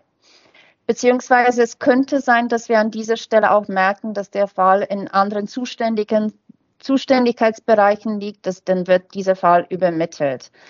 Ähm, wir haben eine Konzernlösung. Wir haben uns für die Konzernlösung tatsächlich entschieden. Das heißt, der Compliance Manager ist bei der Holding bei uns verankert, aber die jeweilige Gesellschaften, die verbundene Unternehmen, die betroffenen Unternehmen bei uns im Haus, die werden beteiligt und die Entscheidung immer ähm, zu den Maßnahmen trifft die Geschäftsführung von der jeweiligen Gesellschaft, von der betroffenen Gesellschaft. Am Ende von dem Prozess bekommt der Hinweisgeber immer eine Rückmeldung von uns ähm, zu den ähm, getroffenen Maßnahmen. Nochmals unsere Workflows. Wir bekommen einen Hinweis entweder von, ex, von einer externen Person oder von intern, beziehungsweise über die Ombudspersonen oder über das digitale Hinweisgebersystem. Diese, der Hinweis landet bei der internen Meldestelle bei dem Compliance Manager. Und es wird geprüft, ist das Thema Compliance relevant oder nicht. Wenn nicht, dann gibt es eine Verweisung an eine zuständige Stelle, das ist die linke Seite, oder ein Abschluss mit einer Rückmeldung. Wir haben an dieser Stelle gemerkt, und da, da wollte ich Ihnen auch ähm, ein Bild geben, wie schwer es ist, ähm, die Verhandlungen mit dem Betriebsrat zu so einem Thema zu führen. Wir haben wirklich sehr früh unser Betriebsrat mit eingebunden und über die Einführung des Systems informiert. Und äh, wir haben zuerst großes Vertrauen von dem Betriebsrat bekommen und äh, Zustimmung zu diesem System. Aber als wir eine Betriebsverarbeitung Betriebsvereinbarung vorbereitet hatten, haben wir festgestellt, dass der Betriebsrat sehr weite Mitbestimmungsrechte sieht und möchte wirklich an vielen Stellen in diesem ganzen Workflow mit involviert werden. Das, was Sie jetzt sehen, ist ein Kompromiss am Ende. Ähm, und an mehreren Stellen tatsächlich bekommt der Betriebsrat gewisse Informationen von uns ähm, zu Vorfällen, die Arbeitnehmer relevant sein könnten. Und auch an dieser Stelle bei der Überprüfung, ähm, ob der Fall compliance relevant ist. Ähm, wenn es arbeitnehmerrelevante Sachverhalte gibt, dann könnte es sein, dass wir eine Information an eine Vertrauensperson des Betriebsrats dann geben. Ist der Fall compliance relevant, dann kommt noch eine äh, förmliche Untersuchung im Haus, falls notwendig. Ähm, und nochmals an dieser Stelle, wenn der Fall Arbeitnehmer relevant ist, dann kann der Betriebsrat mit involviert sein. Wenn der Verdacht sich nicht erhärtet hat, dann gibt es einen Abschluss des Vorgangs und eine Rückmeldung an die hinweisgebende Person. Wenn er sich doch erhärtet hat, dann gibt es eine Bewertung mit Handlungsempfehlung. Hier ist wieder der Betriebsrat mit involviert ein Abschlussbericht und dann landet der Fall bei der jeweiligen Geschäftsleitung für eine Entscheidung. Am Ende wird immer der Hinweisgeber eine Rückmeldung von uns bekommen, ähm, welche Maßnahmen getroffen worden sind. Ich habe gerade eine Information erhalten, dass Herr Mayer jetzt wieder äh, da ist. Äh, ich weiß nicht, ob Sie, Herr Mayer, irgendetwas hierzu ergänzen möchten zu unseren Danke. Workflow und Prozessen. Hallo in die Runde, mein Name ist Sebastian Mayer. Ähm, ich konnte leider aufgrund eines dringenden Termins jetzt erst dazustoßen. Ähm, Frau Wawitschek, machen Sie ruhig weiter. Ich glaube, das ist ganz wunderbar. Okay. Nochmals zu unserem digitalen Hinweisgebesystem.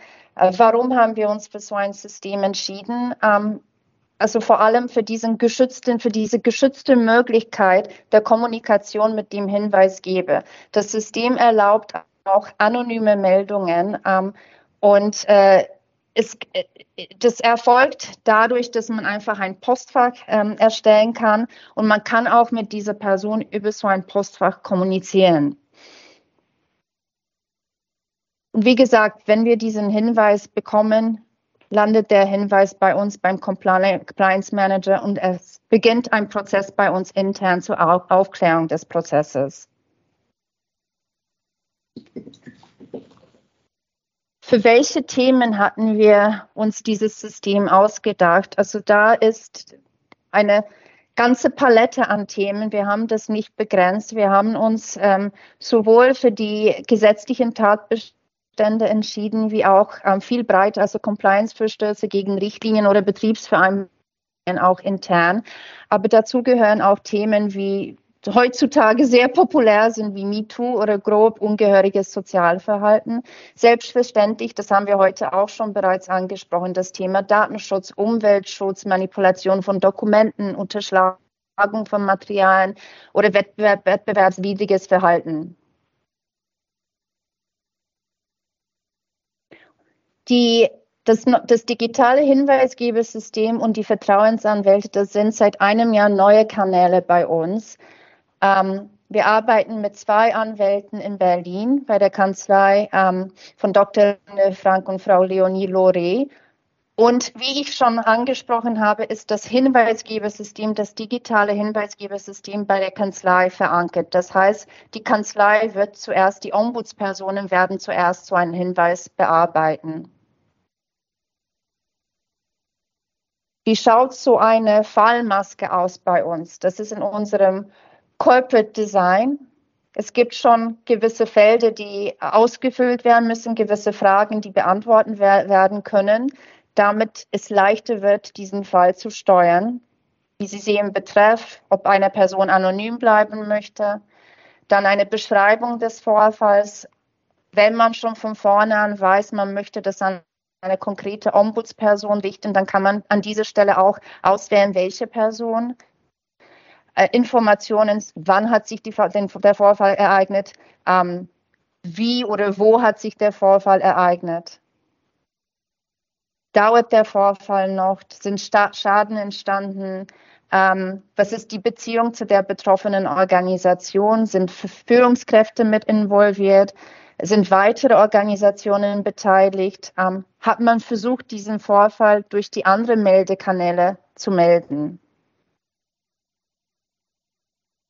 Und Frau das. Wawacek, soll ich Sie unterstützen? Gerne. Ja. Also, ähm, wie gesagt, die Frau Wawacek habe ich etwas ins kalte Wasser geworfen. Ganz, ganz vielen Dank. Aber ich glaube, ähm, dass ich die Frau Wawacek jetzt etwas entlaste und auch meinen Beitrag äh, leiste. Ähm, erstmal vielen Dank, Frau Wawacek. Ähm, die praktischen Herausforderungen waren, das hat ja die Frau Wawacek dargestellt. Mitbestimmung Betriebsrat ist ein wichtiger Punkt. Äh, betriebsverfassungsrechtlich muss, muss man ihn einbinden oder nicht, kann man darüber lange diskutieren. Meine oder unsere Erfahrung ist, ihn einzubinden, weil sie eine größere Unterstützung und Akzeptanz haben. Aber dieser Prozess, Abstimmung, Betriebsrat, äh, da sind dann sehr unterschiedliche Vorstellungen, wie weit die Einbindung geht und äh, was der Betriebsrat alles erfahren sollte oder nicht. Also das ist ein Punkt, den man nicht unterschätzen dürfte. Ähm, große Herausforderung ist die fachliche und persönliche Kompetenz der Fallbearbeiter sowohl, Sie müssen ja intern und extern Personen finden, die vertrauenserweckend sind, die äh, den fachlichen Hintergrund haben und auch das psychologische Fingerspitzengefühl. Ähm, klar ist jetzt auch intern, ähm, wenn Sie intern ähm, Meldestelle sind, auch Interessenskonflikten mit Kon Kollegen, wie kann man damit umgehen? Äh, sind die Leute dann trotzdem objektiv? Äh, neutral und äh, versuchen das sowohl von beiden Seiten neutral äh, auf, äh, äh, zu ermitteln und äh, aufzudecken und zu lösen, das Problem. Ähm, ein wichtiger Punkt, den wir festgestellt haben, sind halt die Ressourcen, äh, sowohl intern, man muss Personen finden, äh, da schreit auch keiner Ja, äh, in diese, diesen Prozess eingebunden zu werden, das zentral zu koordinieren, konzernintern. Äh, sie brauchen auch extern auch die richtigen Leute. Und dann ist ja die Frage auch, äh, wie löst man das Problem? Mache ich eine konzernweite Meldestelle? eine zentrale Stelle oder bei jeder Einzelfirma. Und ich glaube, die Frau Wawitschek hat Ihnen unsere komplizierte Firmenstruktur äh, dargestellt mit drei Teilkonzernen, mit Unternehmen mit weniger als 250 Mitarbeitern. Und wir haben uns für, uns für eine konzernweite Lösung entschieden. Großes Problem sind Sprachen. Äh, das müssen wir offen zugeben. Wir haben bisher das in Deutsch und Englisch ähm, hätten aber aufgrund unserer äh, Standorte natürlich Französisch, Spanisch, Portugiesisch und Chinesisch. Ähm, natürlich, wenn man das weiter ausrollt, das System. Ähm, die, wo wir uns Gedanken machen müssen, wie gehen wir damit um. Ähm, ganz wichtig ist die Kommunikation. Sie merken ja, äh, glaube ich, auch von den Vorträgen und auch von der Frau Wojcik, das hat eine hohe Komplexität. Das an die Mitarbeiter richtig im Unternehmen und an Lieferanten zu kommunizieren, ist äh, anspruchsvoll, zumindest für uns, äh, weil sie müssen ja A, die Mitarbeiter abholen, B, aber auch Lieferanten und das jetzt so gestalten, dass es verständlich ist und auch glaubwürdig zur Unternehmenskultur passt. Den Einklang muss man finden. Ein weiteres Problem oder Herausforderung war die Erreichbarkeit. Ähm, wenn Sie, wir gehen dann gleich noch zum Schluss drauf äh, ein, über verschiedene Zeitzonen. Wir sind auf allen Kontinenten und allen Zeitzonen äh, unterwegs. Das ist ein, ein, organisatorisches, logistisches Problem, was wir da haben. Ähm, auch das Thema, wie kann ich dann jetzt bei einer konzernweiten Lösung auch bei deutschen Standorten eine persönliche Zusammenkunft ermöglichen, die ja vorgesehen ist gesetzlich. Das sind so praktische Sachen, die wir Gott sei Dank jetzt noch nicht äh, lösen mussten.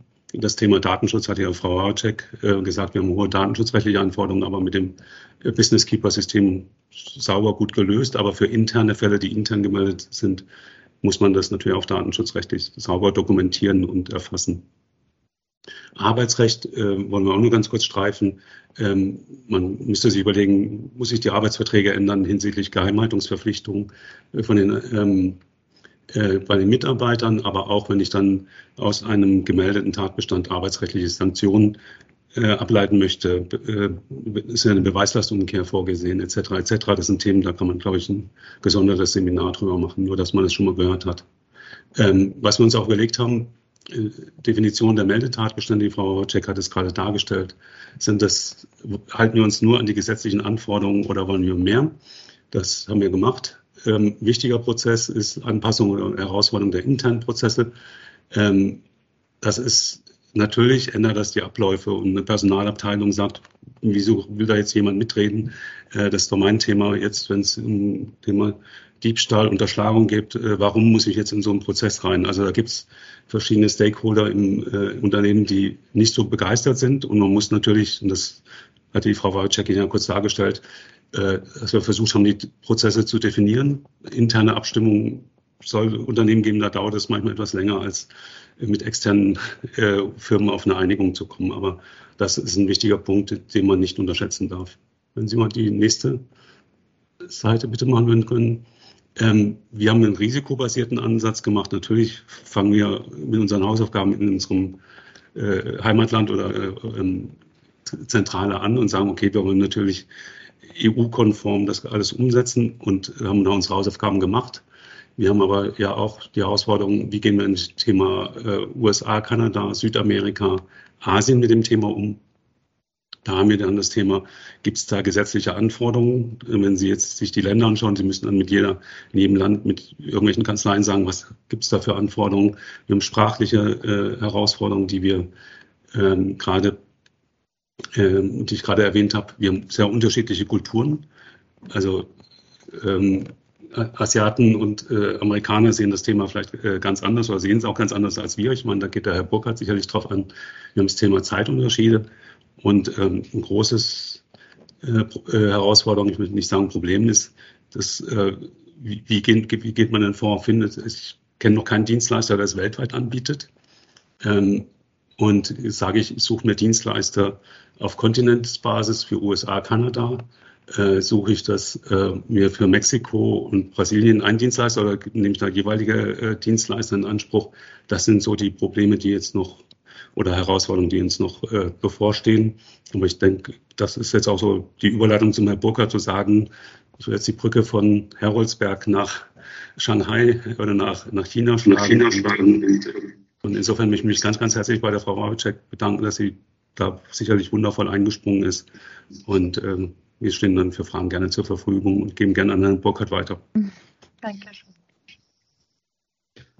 Ja, Shalom Hu. Ähm, ja.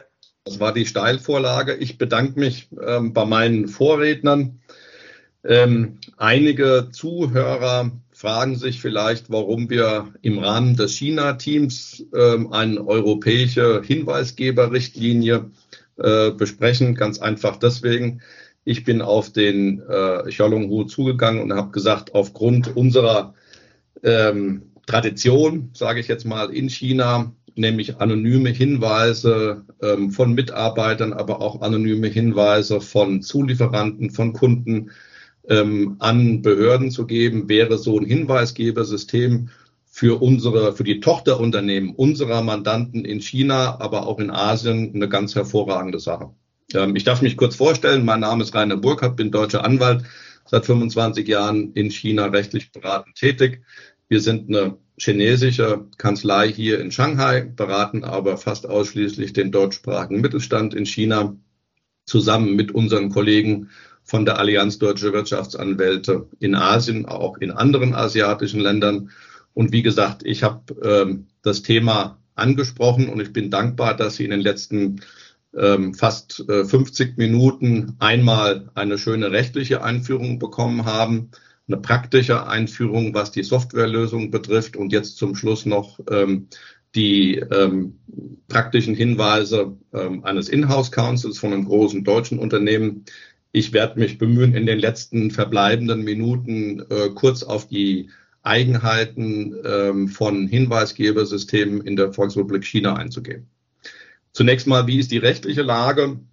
Äh, interessanterweise, ich habe recherchiert, schon seit 1995 schützt das Arbeitsgesetz äh, der Volksrepublik China unter Androhung von ähm, zivil- und auch strafrechtlichen ähm, äh, Konsequenzen Hinweisgeber vor Vergeltungsmaßnahmen des Arbeitgebers. Das heißt also, wir haben in der Tat schon ein ein ähm, Schutz vor Repressalien, vor Repressalien äh, von chinesischen Mitarbeitern vor ihrem Arbeitgeber. Wir haben seit immerhin 2008 ähm, im Rahmen des Arbeitsvertragsgesetzes ähm, eine Regelung, die eine Belohnung für Hinweise ähm, für den Verstoß gegen das chinesische Arbeitsvertragsgesetz äh, auslobt. Äh, ich glaube, das ist im Vergleich zu Europa, zu Deutschland was Besonderes. Ähm, wir haben seit 2009 eine Richtlinie, die börsennotierte Unternehmen äh, verpflichtet, ein Hinweisgebersystem zu installieren. Größere und mittlere nicht börsennotierte äh, Unternehmen werden ermutigt, ein Hinweisgebersystem einzuführen. Seit 2021, äh, Sie wissen es, wir haben seit 1.1. letzten Jahres unseren ersten Zivil- Gesetz, unser erstes Zivilgesetzbuch. Und da ähm, regelt der Artikel 1010, dass alle Unternehmen, das heißt auch nicht börsennotierte Unternehmen, angemessene Maßnahmen zur Entgegennahme von Beschwerden ergreifen müssen, um unter anderem das Ausnutzen der eigenen Stellung, das heißt über Unterordnungsstellung ähm, zur sexuellen Belästigung zu verhindern. Hier geht es also um den, äh, um den Tatbestand Sexual Harassment. Auch interessant, äh, gerade für Sie, ähm, seit 2021 loben äh, bestimmte einstweilige Maßnahmen die Belohnung von Hinweisen auf schwere Verletzungen aus, und zwar betreffend Marktregulierung. Und die Belohnungen sind festgelegt äh, in Beträgen von 140 Euro, das ist die Mindestbelohnung, bis 140.000 äh, Euro in schweren Fällen. Worum geht's? Ähm, es geht hier insbesondere um die Sicherheit und die Qualität von Lebensmitteln, Sicherheit und Qualität von Arzneimitteln, Sicherheit und Qualität von sogenannten speziellen Ausrüstungen beziehungsweise Industrieprodukten. Da geht es natürlich hauptsächlich um, um, Industrieprodukte, von denen äh, gewisse Gefahr für Leib und Leben ausgehen kann. Das heißt zum Beispiel Boiler, andere Druckbehälter, Aufzüge, Seilbahnsysteme etc. etc. Was wir aber festhalten können, es gibt keine generelle Pflicht für die Einführung eines Hinweisgebersystems äh, im chinesischen Recht, was Sie natürlich als deutsche beziehungsweise europäische Unternehmen mit einer Tochtergesellschaft in China nicht davon äh, enthebt, den, den entsprechenden europäischen beziehungsweise noch zu implementierenden deutschen Re äh, Pflicht zur Implementierung eines Hinweisgebers ähm, zu entgehen. Warum lohnt es sich trotzdem, ein Hinweisgebersystem in China einzuführen? Viele ähm, von den äh, Argumenten, äh, die ich bringen möchte, sind schon erwähnt worden. Ähm, ich möchte nochmal das China-spezifische unterstreichen. Ähm, ganz am Anfang wurde schon äh, erhöht, äh, äh, erwähnt, erhöhtes Risiko, dass es zu externen Meldungen kommt. Externen Meldungen an die Behörden, ähm, die dann äh, bei dem Unternehmen vorstellig werden, entsprechende ähm, Untersuchungen starten, was, wie schon erwähnt, zu einem Kontrollverlust äh, führen kann, beziehungsweise zu einer negativen Presse. Nicht nur in den sozialen Medien, sondern wir haben hier in China einmal im Jahr den sogenannten Customer Protection Day, und da werden ähm, gerade auch ausländisch investierte Unternehmen mit entsprechenden äh, Gewährleistungs- bzw. Produktsicherheitsproblemen ähm, vorgeführt, vorgeführt im wahrsten Sinne des Wortes.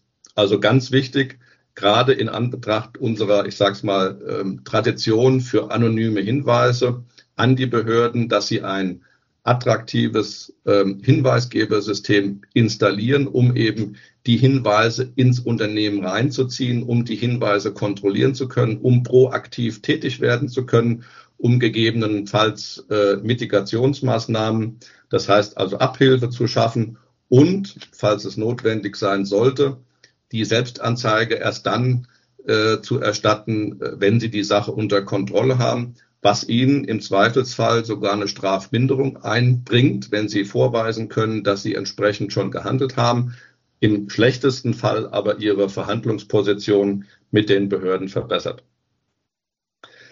Ähm, ganz wichtig bei den Pflichtfragen, wir haben es eben äh, bei dem System von Schwanhäuser gesehen, ähm, Sie sollten auf jeden Fall auf das Verbot der Weitergabe von Staatsgeheimnissen achten. Hier sollte in Ihrem System von vornherein abgefragt werden bzw. bestätigt werden durch den Hinweisgeber, dass es sich nicht um Staatsgeheimnisse handelt bzw durch, die, durch den Hinweis keine Staatsgeheimnisse weitergegeben werden. Es wurde auch schon angesprochen, die datenschutzrechtliche Problematik. Ganz wichtig, wir haben seit 2021 ein äh, jetzt rundes äh, ähm, gesetzliches System zum Schutz von äh, Daten. Das heißt also, Ihr System, äh, Ihr Hinweisgebersystem muss nicht nur der Datenschutzgrundverordnung, der europäischen äh, Datenschutzgrundverordnung entsprechen, sondern eben auch unserem ähm, chinesischen Datenschutz. Ähm, anders als in Europa, wo ich glaube, die meisten ähm, Mitarbeiter, Unternehmensmitarbeiter zumindest mal grundsätzlich von der Existenz eines Hinweisgebersystems wissen, ähm, fehlt ein solches Bewusstsein, fehlt eine solche Kenntnis in China. Das heißt also, wenn Sie ein Hinweisgebersystem implementieren in China, in Ihrem Tochterunternehmen, sollten Sie auf jeden Fall entsprechende Schulungen und Kommunikation äh, vornehmen. Der Herr Leisering hat es vorhin äh, erwähnt, äh, erwähnt. Es geht um eine aktive Kommunikation. Sie müssen bei den Mitarbeitern Vertrauen schaffen. Sie sollten kommunizieren, dass, wie eben erwähnt, es auch im chinesischen Recht äh, Schutzrechte ähm, des Hinweisgebers gibt vor Repressalien des, mit, äh, des, des Arbeitgebers, vor Repressalien von anderen Seiten. Ähm, Sie sollten erwähnen, dass es entsprechende ähm, anonyme Möglichkeiten gibt zum Reporten, die entsprechenden Hinweise unternehmensintern abzugeben. Ähm, auch eben zum Schluss ähm, erwähnt, ganz wichtig, Sprache und Kultur.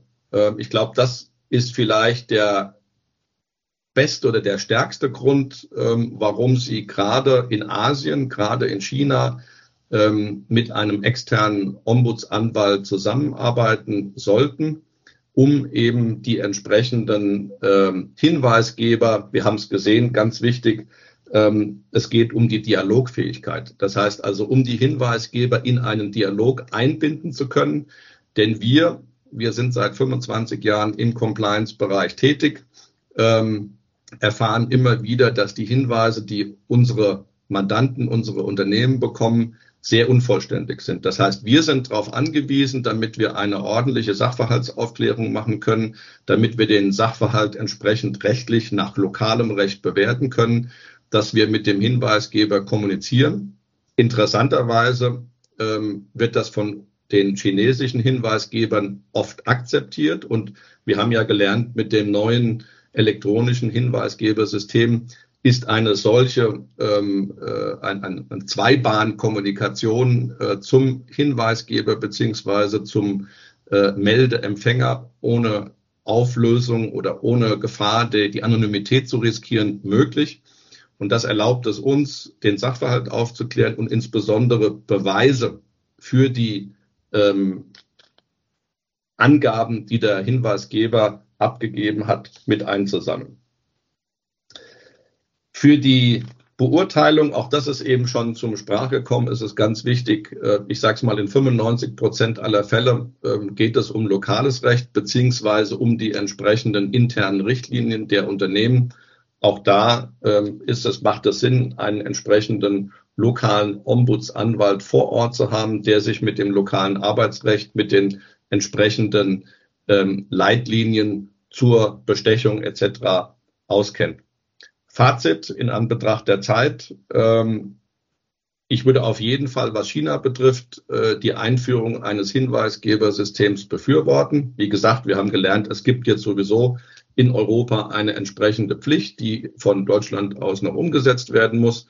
Aber aus praktischen Gründen bietet sich diese äh, ein Hinweisgebersystem äh, vor allen Dingen in China an, in Kombination mit einem externen Ombudsanwalt der die entsprechenden lokalen äh, Gesetze kennt und entsprechend ähm, bei der Beurteilung anwenden kann, der die entsprechenden äh, Schulungen der Mitarbeiter ähm, durchführen kann.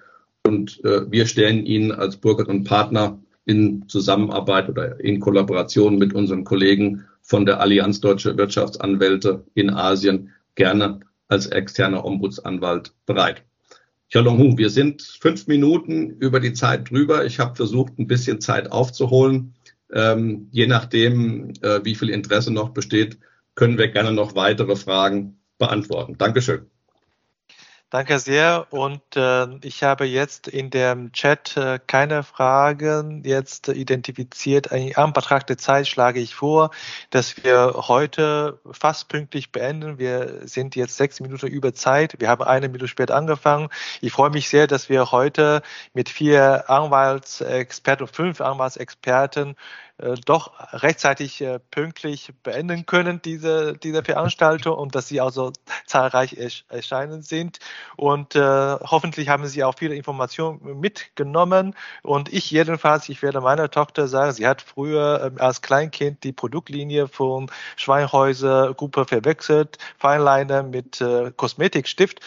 Und äh, ich hoffe, Sie haben auch andere äh, Informationen mitgenommen. Und äh, Informationen zu China-Team gibt es äh, diesmal nicht. Kommen Sie einfach zu unserer nächsten Veranstaltung äh, am 30.06. über Content äh, Marketing zu Automotive äh, Markt in China. Ich freue mich sehr, dass Sie äh, wieder bei uns zu Gast sind. Und insofern wünsche ich Ihnen äh, viel Erfolg in der Woche, was Sie äh, auch vorhaben und feiern Sie das Ende von Lockdown und äh, das, äh, den Beginn von äh, Hannover Messe und äh, wünsche, ich wünsche Ihnen alles Gute. Das war unsere heutige Episode. Ich bin Xiaolong Hu, Ihr China-Coach für Ihren Geschäftserfolg. Wenn Sie als deutsche KMU noch mehr über China wissen möchten, empfehle ich Ihnen unsere kostenlose englischsprachige Webinarserie China Webinar zu besuchen. Oder schreiben Sie gerne eine Mail an mich persönlich unter der Webseite china-team.de. Mit über 100 China-Experten können wir Ihnen gerne weiterhelfen. Bis nächstes Mal und 再见.